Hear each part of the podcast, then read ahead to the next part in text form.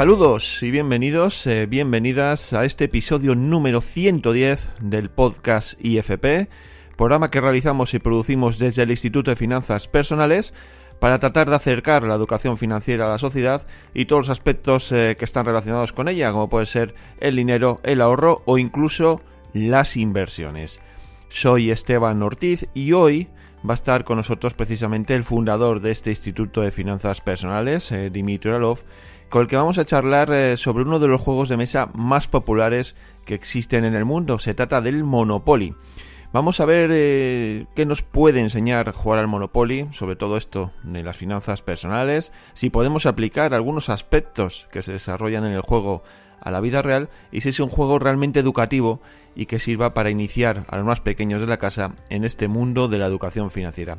Seguro que Dimitri tiene muchas respuestas a todas estas cuestiones. Pero antes de empezar, os recuerdo que estamos eh, presentes en la gran mayoría de plataformas de podcast que hay en el mercado, Apple Podcast, Evox, Spotify, Amazon. Y bueno, desde allí podéis eh, acceder libremente a todos y cada uno de los 110 episodios que hemos publicado hasta la fecha.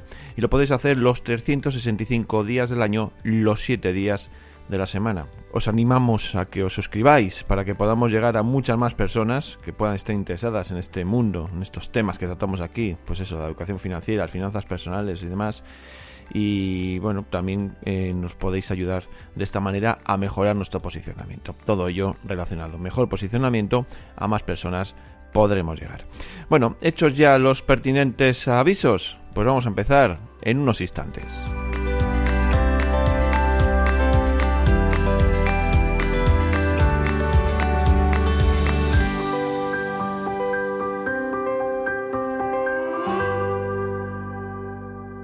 Pues arrancamos ya el programa de hoy, este nuevo episodio que os traemos y lo vamos a hacer saludando al fundador y director del Instituto de Finanzas Personales, a Dimitri Uralov, que ya nos escucha. Hola, Dimitri. ¿Qué tal, Esteban? Un placer tremendo, como siempre, estar aquí contigo, con todos los oyentes. Bueno, hace ya unas cuantas fechas, hace unos cuantos programas que no te escuchamos eh, en este podcast. Y bueno, como solemos hacer últimamente, que cuando te pasas por aquí, pues queremos que nos hagas pues un pequeño repaso de lo que ha sucedido durante este tiempo por el Instituto de Finanzas Personales, en qué, han, en qué se está trabajando, en qué se ha trabajado, cómo se ha desarrollado eh, este último mes. Pues la verdad que mucho trabajo, Esteban. Eh, cierto es que tenemos por un lado como una, un proceso que hemos empezado de mejora de diferentes productos, mejora y, vamos a llamarlo como prolongación, hablaré ahora de esto. Y por otro también mucho trabajo interno a nivel de equipo, a nivel de mejoras de procesos, sistemas, personas, etc. De hecho, pues justo ahora cuando estamos grabando esto, estamos aquí inmersos en un un entrenamiento que estamos haciendo con todas las personas que forman parte de la comunidad de IFP y que son autónomos ¿no? y dueños de pequeños negocios. Y estamos haciendo un entrenamiento súper, la verdad que está yendo súper, súper bien con Pablo Soler, que es como la nueva incorporación aquí dentro del equipo. Y Pablo pues está ayudando a estas personas a, eh, bueno, hacer ahí diferente, ¿no? un trabajo que ya lleva tiempo haciendo con nosotros y lo cierto es que pues un poco como que coincide, ¿no? De por un lado hacerlo nosotros internamente y por otro eh, pues también compartir todas estas herramientas con las personas, los autónomos, los emprendedores de nuestra, nuestra comunidad, porque le tenemos un aprecio especial a toda esta gente que para nosotros son héroes. Así que, pues bueno, un poco viviendo nuestra propia medicina y compartiendo la medicina con, con los demás. Eh, luego hemos estado, bueno, esto es algo que quizás eh, saldrá pronto, no voy a adelantarme mucho, pero Estamos preparando algo también para todas estas personas de, de la comunidad también que han hecho nuestro legendario ya, ¿no? Curso de finanzas personales que lleva más de 10 años ahí ayudando a las personas. Y como sabemos que muchos de ellos de alguna forma como que tienen interés en, por un lado, perfeccionar este dominio que han adquirido de su economía personal, y por otro muchas veces incluso como reengancharse, ¿no? Volver a, de alguna forma, pues unos años más tarde, volver a poner las cosas bien o adaptar su situación, su gestión a las nuevas circunstancias que han surgido en su, ¿no? en su vida, pues estamos preparando ahí pues una cosa nueva que saldrá pronto, quizás haya salido o no cuando esto se publique, pero eh, con lo cual si estás interesado en esto, si eres una de estas personas que ha pasado por el curso de finanzas personales, pues prepárate porque viene como la continuidad que seguro que aportará mucho valor. Y poco más, por lo demás, pues nada, trabajo como siempre con clientes, diferentes programas. Nada, muy contentos, la verdad, muy contentos con la Escuela de Coaching Financiero. Está avanzando fabulosamente bien la edición de este año. La verdad que muy contentos con cómo hemos aplicado todos los cambios. Así que nada, vienen más coaches financieros, más preparados, mejor entrenados, más unidos. Así que nada, a seguir repartiendo y expandiendo la educación financiera para que haya más gente libre por el mundo. Así que en eso estamos inmersos, Esteban. Bueno, pues eh, después de este repaso que nos has hecho de esta última actualidad que tenemos dentro del IFP, pues vamos ya a entrar en materia con el tema que proponemos para el día de hoy. Hoy vamos a hablar del Monopoly, de este juego de mesa que está presente pues prácticamente en casi todas las casas, diría yo, eh, hace ya mucho tiempo, pues estaba repasando antes las fechas, es mm, sobre el año, mediados del año 2021, hablamos del Cash Flow, otro juego también muy interesante, pues para poner en prácticas pues diferentes eh, elementos de educación que nos van a ayudar a mejorar nuestra educación financiera, el tema de las inversiones y demás, pero aplicado en el juego de mesa. Bueno, vamos a ir al Monopoly, un juego quizás más accesible, el Cash Flow quizás no es eh, no ha llegado tanto a la sociedad como ha podido llegar al Monopoly. Y lo primero que te quiero preguntar, Dimitri, eh, ¿por qué nos gusta tanto jugar al Monopoly? Es una muy buena pregunta, la verdad. Supongo que porque es fácil de entender y es fácil de jugar. Yo, la verdad, con mi hijo, yo he jugado desde que era muy pequeñito con él y ha sido, bueno, es, bastante bueno así con números, matemáticas, eh, pero la verdad que yo creo que es algo que es sencillo, ¿no? Y simplemente porque es quizás el juego más famoso, ¿no? De, pues lo que dices tú, que si dices, oye, un juego así financiero, no sé qué, pues Monopoly, ¿no? De hecho, la propia palabra ya como que casi está, casi asocia, decimos Monopoly, como no, ¿no? Es, y casi que como que lo asociamos a ese juego, ¿no? el concepto casi, si me apuras. Con lo cual yo creo que simplemente es por, por su, pues por cómo es de famoso, ¿no? Es probablemente el juego por excelencia, de, digamos, en este rubro. Por tanto, pues debe ser por eso. La verdad que no, no sé responderte bien, bien, pero algo tiene este juego. Creo que también como el hecho de que este, eso pasa a veces, ¿no? Cuando consigues que además del propio juego, conviertes el juego un poco en una especie de souvenir, ¿no? Tienes como muchas ediciones del mismo juego, ¿no? Con calles de Barcelona, con calles de Nueva York, con calles de Moscú, con calles de lo que tú quieras. Pues al final, como que tú creo que tienes en casa, ¿no? Uno de los Serrano, algo así, de los, perdón, de los Aquí no hay quien viva y cosas así, ¿no? Sí, sí. Con lo cual, pues es, bueno, muchas ediciones al final, pues todavía lo hacen más presente. No sé exactamente a qué se debe, pero está claro que está, todos lo conocen. Sí, la verdad que es eso, que no sabemos muy bien, pero siempre nos apetece jugar, ¿no? Y eh, es verdad que luego la, una de las cosas buenas que tiene este juego es que puede durar todo lo que tú quieras, ¿no? Porque hay unas reglas básicas, pero luego tú puedes ir poniendo también eh, por consenso otras eh, reglas que puedan hacer el juego más largo, más corto. Eso ya va a gusto del consumidor. Pero bueno, Dimitri, ¿qué nos puede enseñar o qué nos enseña el Monopoly, sobre todo cuando, por ejemplo, hablas tú cuando juegas tú con tu hijo, ¿no? ¿Qué, les enseña a los niños jugar al Monopoly? Pues mira, la verdad que yo, o sea, como que es una pregunta adecuada en el momento adecuado, porque mi hijo ahora mismo tiene, está a punto de cumplir nueve años, pero te digo, ha ido jugando al Monopoly, creo que desde los tres o cuatro, o sea, una cosa así y, sigue jugando, le sigue gustando, siempre quiere jugar.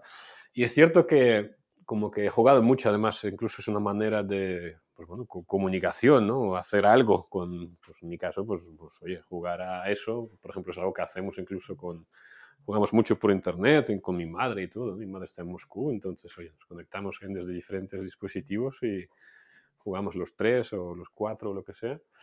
Y además del propio, como ser algo que puedes compartir con, con, tu hijo o con tus hijos, eh, es cierto que he ido analizando más o menos, porque, bueno, no, es por, aparentemente soy bastante bueno jugando al Monopoly, porque casi, bueno, casi siempre gano yo.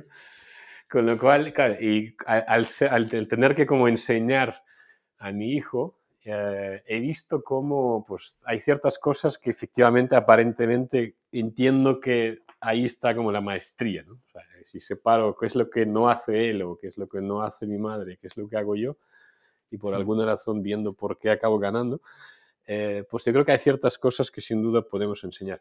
A ver, la primera cosa es algo que es lógico y obvio, pero no me parece algo pequeño, y es simplemente el hecho de al jugar a un juego que requiere cálculo, ¿no? o sea, números, hay monedas, papeles, billetes, precios, quieres o no, pues creo que es una forma muy lúdica de introducir a los niños al tema como de matemáticas en esencia, ¿no? Porque pues si o sea, es mucho más fácil cuando, o sea, en un juego alguien, pues uno pues, está motivado, ¿no? De, pues, de cobrar lo que le corresponde, de no sé qué, y es mejor hacer esto que hacer simplemente pues tablas de matemáticas o cualquiera de las cosas ahí que se hacen en los coles. Por lo tanto, ya de por sí, o sea, puede ser Monopoly, puede ser cualquier otro juego, pero lo cierto es que, de hecho, yo, por ejemplo, hemos jugado muchas veces a, otros juegos, por ejemplo, hace poquito jugamos un, un japonés, eh, no sé qué, bueno, ya me saldrá, pero bueno, interesante, no, no, no es tan como, ¿no? no tiene nada que ver, pero repito, todo lo que tiene que ver con matemáticas yo creo que es buena manera de, de cómo enseñar matemáticas a, a los niños, ¿no? Por otro lado, eh, dices, oye, ¿qué más, como, ¿qué más te puede enseñar el Monopoly? Aparte de cosas así más concretas del propio juego. Yo creo que la segunda gran habilidad que se puede desarrollar, no digo que hay que saber cómo hacerlo, no sé si yo soy la persona más indicada para enseñarlo, porque creo que a mi hijo le voy enseñando, pero aún más bien la uso yo que, que él, es para mí como la capacidad de negociación eh, que evidentemente ¿no? tienes que hacer cuando juegas con otras personas, porque es curioso, porque tienes que negociar con personas que en principio, dado cómo está montado el juego, que no es como el cash flow, que es el que lo hablamos ¿no? hace tiempo en este podcast sobre el cash flow, aquí sí que no, que es como que al final solo habrá un ganador, con lo cual, por consecuencia, es como que todos tus contrincantes son tus, vamos a llamarlo como enemigos. Pero aún así, a pesar de ello, eh, de alguna forma, durante diferentes etapas del juego, aún así puedes encontrar intereses comunes con esos contrincantes, ¿no? Con lo cual, pues, esa, idea, ¿no? De, por un lado, tener que negociar y tener o estar como constantemente, tener presente cuáles son los intereses tuyos, los intereses de los demás y cómo a pesar de que sea quizás tu enemigo final, en esencia sí puedes encontrar estos puntos comunes que diferentes etapas del juego son parecidos, ¿no? O sea, es como, me lo invento, cuando todavía, pues no sé, todavía nadie tiene ¿no? una calle, cosas así, pues cómo puedes mejorar tu posición permitiendo al otro mejorar también la suya, pero sigue definiendo de la suerte un poco, ¿no? Pues quién termina comprando, no sé, la tercera pieza, ¿no? De una calle, cosas por el estilo. Con lo cual, pues es un poco como que esto me parece súper interesante y por otro, me parece que también esto yo lo, aplico, quizás por eso a veces gano, que es como te obliga a hacer en determinados momentos del juego, sobre todo cuando tú ves que si sigues la línea o el plan como tradicional, ¿no? el plan inicial, que es como el típico, ¿no? pues empezamos a jugar, cada uno intenta eh, reunir ¿no? pues la, la, calle o lo que sea, y, hasta que esto ocurre, o si ves que ya no va a ocurrir, de alguna forma es como que si tú ves que necesitas como cambiar el plan, ¿no? O sea, es como, está claro que tus posibilidades están reduciendo. De alguna manera creo que segunda parte de negociación, nivel 2 de negociación, es empezar a apostar por ciertas estrategias eh, que tengan que ver de hacer ofertas como muy raras a los otros jugadores. ¿no? O sea, ofertas que aparentemente son como muy beneficiosas o muy locas, muy raras, pero que en este sentido lo que hacen es que te permiten tener como una vía más de que si el juego va por esta vía, en este caso como que tienes más posibilidades de ganar. ¿no? O sea, es como...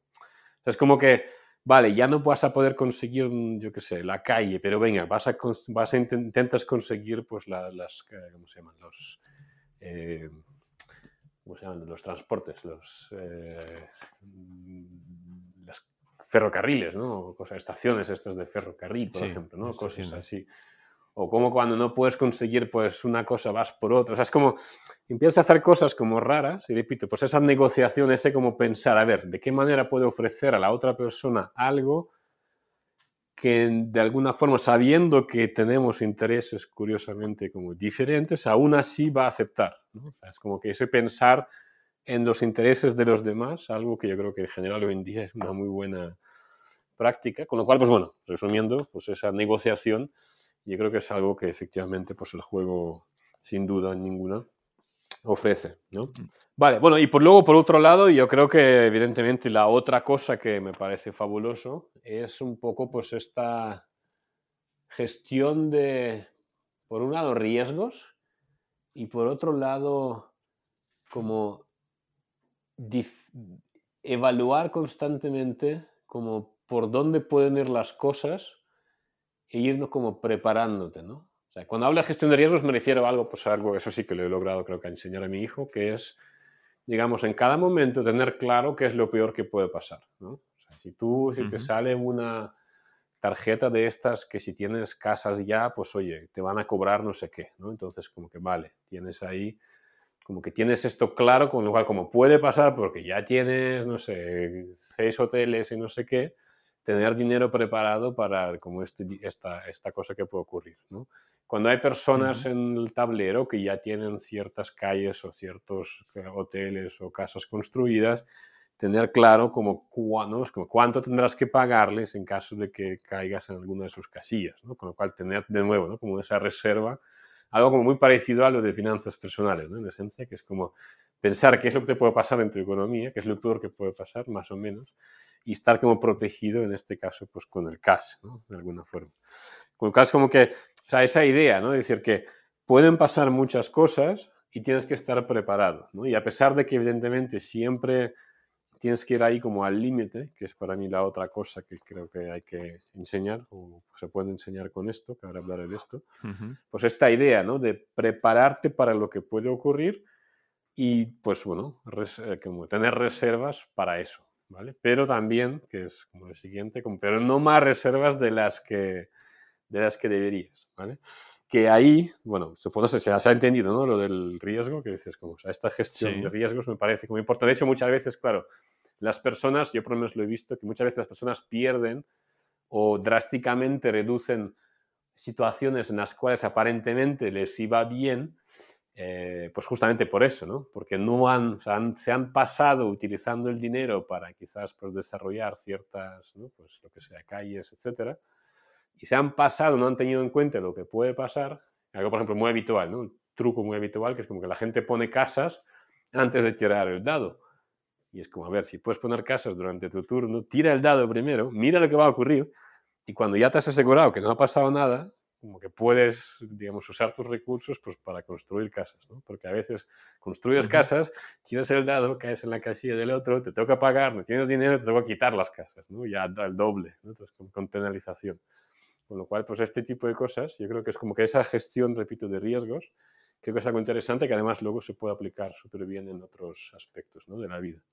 Vale, y luego, pues lo que decía, ¿no? Pues esta gestión de recursos en el sentido de, yo creo que hay otro aspecto muy importante en el Monopoly que se desarrolla y me parece como muy útil también incluso para la vida real, ¿no?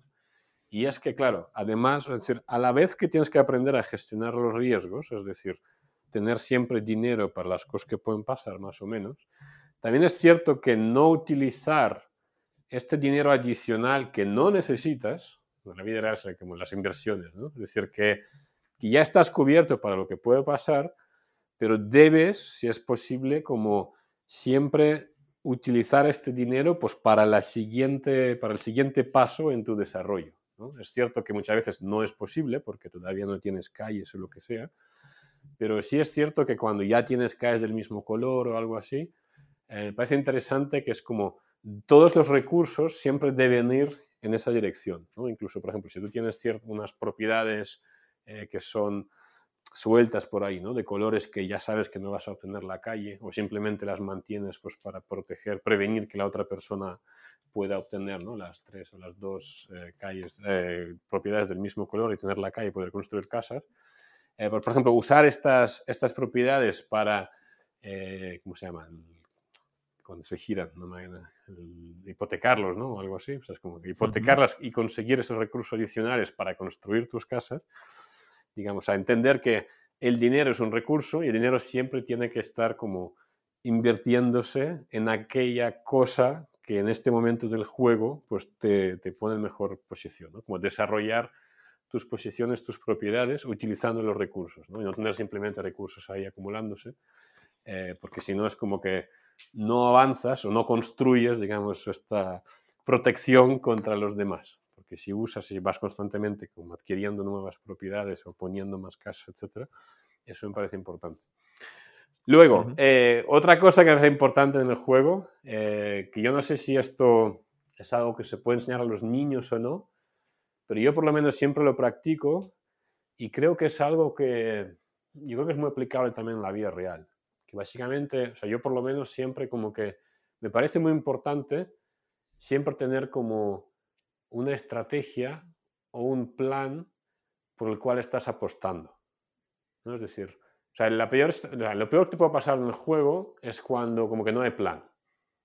Es decir, estás jugando, puede pasar cualquier cosa, pero como que salvo que ocurra algo extraordinario, como que no hay ningún plan. ¿vale? Es decir, muchas veces cuando empiezas, pues ¿cuál es tu plan? Tu plan es seguramente pues reunir tres propiedades del mismo color, ¿no? Eso es lo que como que hacemos todos, más o menos. Por tanto, es como que ese es tu plan, vas, vas trabajando, pues oye, que ya tienes dos, o ya o vas, tienes uno, pues oye, mientras, como todavía no está claro si vas o no vas a poder tener la calle completa, quizás puedes comprar a otro jugador, pues como decía antes, pues una segunda, ¿no? Cuando aún la tercera está libre, está vacía, nadie la ha comprado. ¿Vale? Con lo cual, como que este es tu plan. Pero en el momento cuando el plan se trunca, ¿no? O sea, es como que ya no, yo qué sé, resulta que el primer jugador ya ha obtenido no sé qué y vosotros todavía no, ¿no? Vosotros no, aún no tenéis las una calle del mismo color. O yo qué sé, o tú te estabas coleccionando las propiedades de, de, de, los ferrocarriles, por ejemplo, ¿no? Y resulta que, pum, ya pues alguien ha comprado más y tú sabes que este jugador no negocia. ¿Vale? Pues pum, ok, tú ibas a para ahí para poder ganar pues 200 euros cada vez que alguien se eh, cayera, ¿no? En alguna de estas propiedades de ferrocarril, pero ya no, ¿no? Pues ok, es como que cambia de plan, ¿no? O sea, es como siempre tener como un plan, ¿no? Oye, el juego está yendo mal y pues por aquí no, por aquí no, pues lo que sea, ¿no? Es claramente, si el tiempo pasa, pues acabarás perdiendo porque la posición de los otros es más fuerte. Pues como que Vale, pues montate un plan, ¿no? Pues mira, voy a conseguir, qué sé, voy a empezar con estas dos primeras casillas que por 500 euros puedo poner los hoteles, ¿no? La, primera como calle de color. O sea, es como que siempre busca un plan, porque si tú estás en el juego y no tienes un plan, no tienes como que, aunque sea una pequeña cosa que, mira, si todo sale bien, por ahí puedo como avanzar, ¿no? Pues a mí me parece súper importante y creo que en la vida es lo mismo, ¿no? Es como que en vez de simplemente ir por la vida en general, el, siempre, mira, mis, oportunidades son pocas, ¿no? Mis posibilidades son pocas, lo que sea, pero estoy aquí trabajando, construyendo, ¿no? Como que trabajando en una dirección. Y esto a mí pues me parece como súper, súper interesante, ¿no? O es como... creo que cuando simplemente jugamos y estamos ahí al azar, a ver qué pasa, pues esto es lo que un poco diferencia, ¿no? De la gente que tiene claro qué es lo que está intentando conseguir y qué cosa de alguna manera ¿no? Luego, otro aspecto, ya por terminar, no te estoy dejando hablar, pero bueno, no sé si quieres comentar algo. Dimitri, aquí el monólogo. Una cosa también importante, me parece que, que un monopolio puede enseñar es la capacidad de no hacer nada. ¿Vale? ¿Y esto a qué me refiero? A que muchas veces hay una situación del juego donde las cosas están como a tu favor. Es decir, me lo invento. Tienes dos calles a tu nombre con ya casas pues, construidas o los hoteles construidos y tal. O sea, vale, si no están construidos puedes ir reinvirtiendo, que ahora hablaremos también de eso. Pero a veces, pues oye, ya está, ¿no? Es como que ya, ya has construido los hoteles, eh, por ejemplo, ¿no? Pues otros jugadores ya pues tienen sus propias ahí cosas y como que es una especie de situación donde, salvo que ocurra algo, alguien se arruine o lo que sea, es como que no, no van a cambiar las cosas, o por lo menos como que tú estás bien.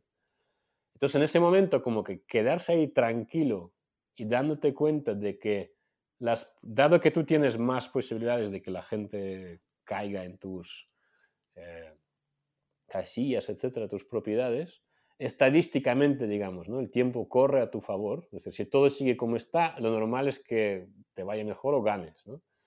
Pues saber en este momento como quedarte ahí quieto y no hacer como locuras, o reconocer que en esta situación la, como que la posición ¿no? en, en, el juego, en la partida, como que está a tu favor y simplemente, ¿no? como con la vela, ¿no? pues oye, coge el viento y simplemente sigue, ¿no? como que deja que te lleve. Con lo cual, permitir que simplemente como que las cosas vayan pasando y tú cada vez estés como en mejor situación, estés aprovechando pues esta mejor situación. A mí esto me parece como es algo muy importante y, y creo que en la vida pues también hay que saber hacerlo, ¿no? Y es importante como que enseñar. Cuando vamos bien, como que sigue, ¿no? Es como que no, no, te, no tengas prisa o no es necesario hacer más cosas. A veces simplemente dejar que las cosas vayan como a tu favor. Yo creo que es, es importante también. Uh -huh. Y no sé, por último, quizás eh, me parece un concepto interesante el propio hecho ¿no? de que una propiedad puede ser mejorada, una calle puede ser mejorada, puedes reinvertir dinero. como que esto en la vida creo que es algo que, como que si tú utilizas recursos económicos para mejorar algo, pues este algo te va a dar cada vez mejores rendimientos. si tú inviertes en tus habilidades, pues cuanto más inviertas, más útil serás para el mercado, más reconocido, más dinero vas a poder ganar. Con lo cual entender que como que tienes que desarrollar aquello que tienes, ¿no? sean tus recursos, tus propiedades, tu, aquello que está en tus manos. Es como que el dinero utilizado para mejorar permite también mejorar los rendimientos. A mí eso también me parece uh -huh. súper interesante. Eh, no sé, ¿tiene sentido todo lo que estoy diciendo aquí, Esteban? Sí, sí, ¿no? Nos has hecho ahí un desglose bastante completo, bueno, muy completo, diría yo, de lo que es el juego, de, bueno, desde tu experiencia, además has, eh, nos has trasladado a algunos ejemplos a la vida real. Y sobre esto último que decías, que, bueno, sí. el tema de las reinversiones y demás, y bueno, ¿tú crees que realmente puede ayudar a las personas a mejorar esa mentalidad, no sé si empresarial o inversora, a decir, a, no sé, a, a, ayudarles a ver las cosas que pueden llegar a desarrollar en la vida real? Bueno, a ver, ya lo decía Kiyosaki, ¿no? Que como que aprendió muchísimo, que como que casi todo su aprendizaje del padre, rico, eh, pues era de uh -huh. cuatro casas, no un hotel rojo. Es decir, eso último que he dicho, yo creo que es así. ¿no? Es decir, una persona que, o sea, si tú consigues que en una parte de tu vida, que en esencia es, el, es, es la esencia del juego de Monopoly, si lo piensas bien, comiendo la primera etapa, ¿no? Es decir, si tú consigues que en tu vida haya un lugar, un espacio, un rincón, donde simplemente añadiendo más trabajo, recursos, dinero, esta parcela de tu vida te dé cada vez mejores rendimientos, ¿no? O sea, puede ser una propiedad inmobiliaria, literalmente, ¿no? Propiedades. Uh -huh. Puede ser un negocio, ¿no? Donde reinviertes poco a sí. poco, vas mejorando el negocio, vas construyendo puede ser, pues mira, tu, tu, posicionamiento como, yo qué sé, el mejor consultor de no sé qué, es decir, como que reinvertir en tu posicionamiento, tus habilidades, tu formación, tu credibilidad, tu eh, reputación a lo mejor, ¿no? Es decir, como que si tienes un lugar en tu vida donde efectivamente como que tiene sentido dedicar recursos y cuantos más recursos, tiempo, trabajo dediques, más creces, más rendimientos obtienes. Y es que me parece fabuloso, es decir, como que esa idea, ¿no? Porque creo que no es algo que nos enseña, o sea, por, por, lo menos en la, no sé decirlo, como la manera, la educación tradicional, no hay como esto. O sea, la educación es como que educación tradicional es más casi, casi como, pues en, si hacemos paralelismo con Monopoly, ¿no? Pues es a lo mejor esas dos casillas que son de, creo que son agua ¿no? y electricidad o algo así. ¿no? Es decir, como que sí. obtienes ahí un trabajo o algo y bueno, sí, pues oye, en función de cuántos, eh, cuántos numeritos ¿no? salga en, el dado cuando los dados, tira, pues multiplicado por, por 6 o multiplicado por, por 4, ¿no? por 4 o por 10, ¿no? Decir, ok, ¿cuánto? Pues oye, pues puede ser un abogado, puede ser un no sé qué, o sea, como que si caes en una buena empresa, pues cobrarás un poquito más, pero en esencia es como que tus posibilidades de avanzar son limitadas. todos sabemos que con las dos eh, fichitas de electricidad, de agua, pues bueno, pues sirven, pero para, casi no sirven para mucho. Sabemos que vale, que es cierto que las estaciones de ferrocarril pueden ser interesantes, sobre todo cuando el juego está un poco en tierra de nadie, ¿no? Y como que cuantas más jugadores haya, pues más posibilidades hay de que la gente caiga. Y si tienes las cuatro, ostras, pues quieres uno los 200 euros, es dinero y te puede como ser una ayuda bastante importante, y pues sobre todo cuando hay muchos jugadores, ¿vale? Pero esto tiene como un límite, ¿no? Sin embargo, como que hay otras cosas, que es lo que ocurre con las calles, que claro, no, no hay, no hay límites, ¿no? Y en este sentido me parece que es, o sea, no hay límite, hay un límite, pero digamos que, que tienes tienes mucho que ganar invirtiendo dinero ahí. Con lo cual, pues como que esta idea ¿no? de escoger tener en la vida algún tipo de algo que, que, puedas desarrollar, que puedas meter ahí como más recursos y obtener cada vez mayores beneficios, a mí me parece clave y creo que es algo que no, como que no, no, le prestamos suficiente atención. ¿no? Y mira, por último, ya que estoy pensando mientras aquí hablaba, yo solo, eh, que otra cosa que me parece súper interesante en Monopoly, que creo que todos aprendemos, ¿no? Tarde o temprano, y no sé si estás de acuerdo, tú que juegas también, pero es como me parece muy interesante pues la idea de cómo en función de, del lado del tablero, ¿no? En función del coste que tienen las casas y los hoteles, ¿no? Por 50, 100, 150, 200, como Monopoly nos enseña a escoger aquellas como partidas o juegos o caminos, batallas, en las cuales tenemos mayor capacidad como de ganar, ¿no? Es decir, cómo hay cosas que son a lo mejor sí, más simples, más accesibles, sí. como aquellas, esas primeras calles de 50 euros la, la casita. Es verdad y cómo a la vez hay, digamos, juegos o partidas como pues, el de 200, donde sí es muy atractivo, ¿no? el rendimiento final es fabuloso, pero es cierto que no es para todo el mundo. Entonces, como que parece que, que en la vida real hay algo muy parecido. Es decir, hay cosas a las cuales todo el mundo puede acceder. Y puede ser en algún momento el juego, puede ser como una forma rápida, pues bueno, de lanzarte a tener algo, ¿no? Toma, pues tengo estas casitas, vale, me dan 500, me dan 250 el hotel o lo que sea, ¿no? El total cuando la gente cae. Pero es algo como más a corto plazo, ¿no? Es decir, no, no, no, no te da un resultado grande, ¿no? Eh, pero es más accesible, ¿no? Con lo cual, repito, sea al principio para tener algo o sea ya en, en esta eh, fase del juego cuando digamos, no tienes mucho que hacer, tira por algún lado, mira, pues tiro por ahí, aunque quizás pues por ahí empiezo, ¿no? Es como que empiezo a obtener dinero, que a lo mejor ese dinero después lo puedo reinvertir en otros lados del tablero. Pero a la vez, ¿qué pasa? Que a veces también ocurre que las personas compran, ¿no? Pues estas propiedades de verdes, ¿no? ahí como azules o como de, estas, eh, de estas eh, partes del juego que son de 150 o 200 incluso. Más caras. Son más caras, sí, es como que son más atractivas, pero claro, si no tienes la capacidad de desarrollarlas, porque no tienes mucho dinero, realmente como que te frena mucho. Me parece como que muy parecido a la vida real, ¿no?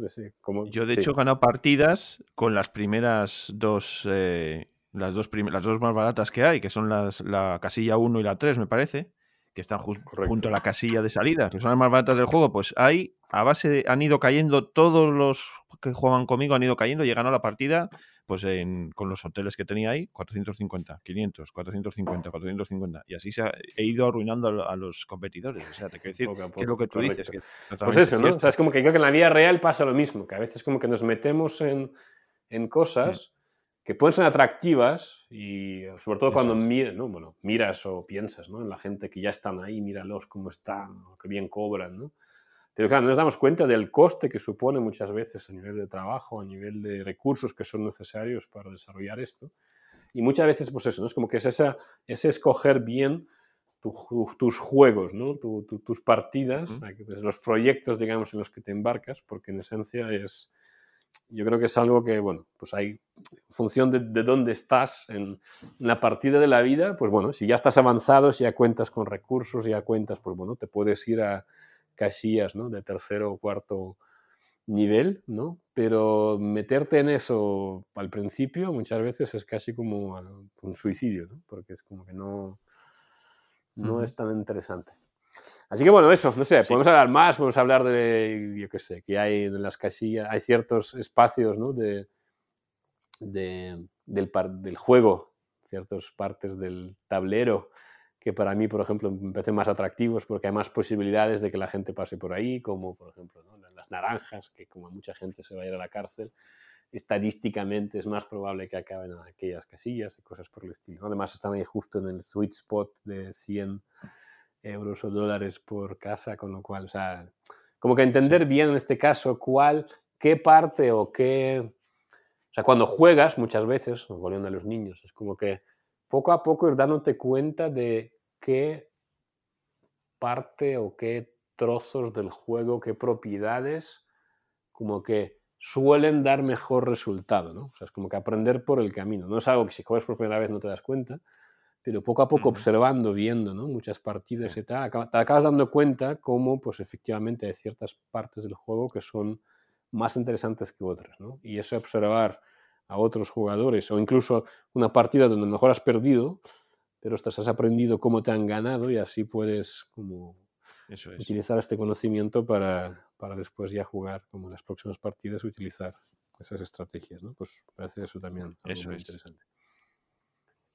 Bueno, pues estamos viendo, pues en esta charla nos has hecho una disertación completa de lo que es el Monopoly, Dimitri, ya nos estamos alargando un poquito, vamos a ir finalizando y para ti ya, de, bueno, es un tema que puede dar para mucho más, ¿eh? podríamos seguir hablando porque, pero bueno, eh, realmente nos has eh, eh, desmembrado lo que es el Monopoly y lo que nos puede enseñar para la vida real. Y ahora, antes de finalizar, ya como última pregunta, te quería preguntar ¿qué consejos eh, darías tú a los jugadores de, Monopoly, por ejemplo, que deseen mejorar sus habilidades financieras? ¿Con cuáles te quedarías? ¿O qué consejos tú te atreverías a darles? Bueno, supongo que es como que simple, o sea, que además de jugar y querer ganar, que en cada partida entiendan bien qué es lo que les ha hecho perder o ganar. Es decir, yo siempre que juego, de hecho, digo, yo como que, no sé, a lo mejor es una habilidad natural mía, no lo sé, ¿no? Pero es como que yo siempre tengo claro como en qué punto está la partida en cuanto a quién, quién está en mejor situación. ¿no? O sea, quién está mejor posicionado para ser esta persona que probablemente, ¿no? O sea, siempre es un tema de probabilidades, ¿no? O sea, lo bueno del monopolio también me parece interesante, que es como en el peor de los peores casos, ¿no? Es decir, que cuando, yo qué sé, tú tienes ahí tus dos primeras calles estas, ¿no? Dos primeras propiedades pequeñitas y tal, yo qué sé, imagínate que solo queda uno y tiene todo lo demás o lo que sea, ¿no? Pero aún así, siempre existe la posibilidad remota, pero existe, ¿no? De que, oye, justo caen los dados para que pases ahí como entre, ¿no? No caigas en aquello que te haría de arruinarte, es como que siempre existe la posibilidad. ¿no? Entonces, como que, eh, repito, tener siempre claro como quién está mejor posicionado. Y en este sentido, como que el por qué está mejor posicionado y qué puedes hacer para mejorar tu posición. Pero sobre todo eso, repito, que, que siempre tengas como un plan, ¿no? Porque, o sea, en el momento cuando, como en la vida real, en el momento cuando empiezas como simplemente a depender de la suerte, ya está, ¿no? estás fastidiado. Ahí ya no estás jugando, estás jugando como ya, ya casi ni juegas ya. O sea, no, no es, un juego pasivo prácticamente, ¿no? que la suerte decida, ¿no?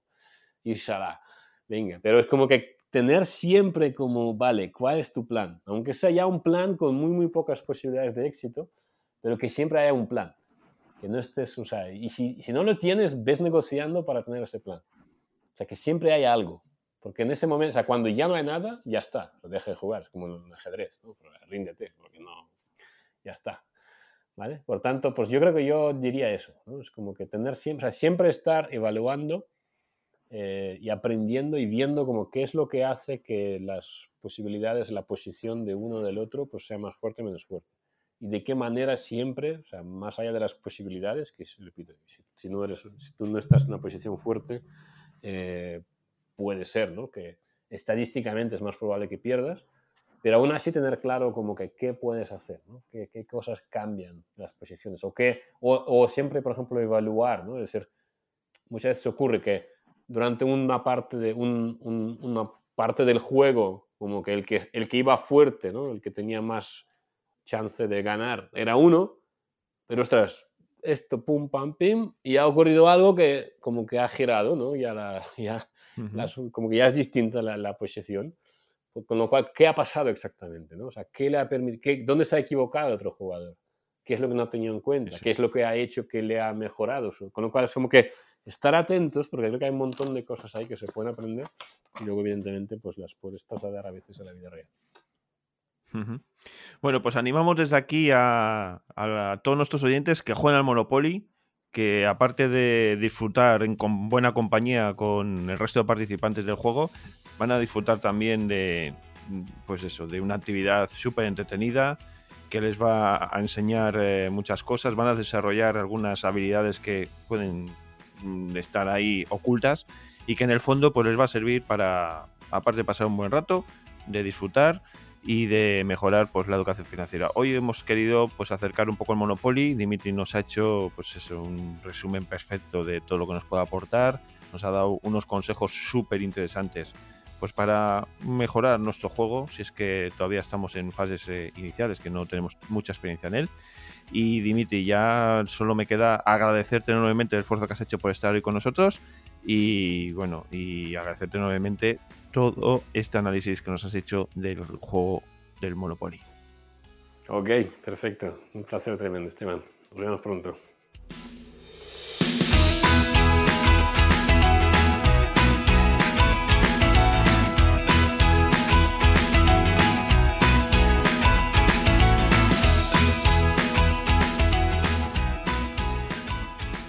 ¿Qué os ha parecido todo lo que nos ha dicho Dimitri sobre el Monopoly? ¿Jugáis habitualmente? ¿Aplicáis algunos conceptos a la vida real?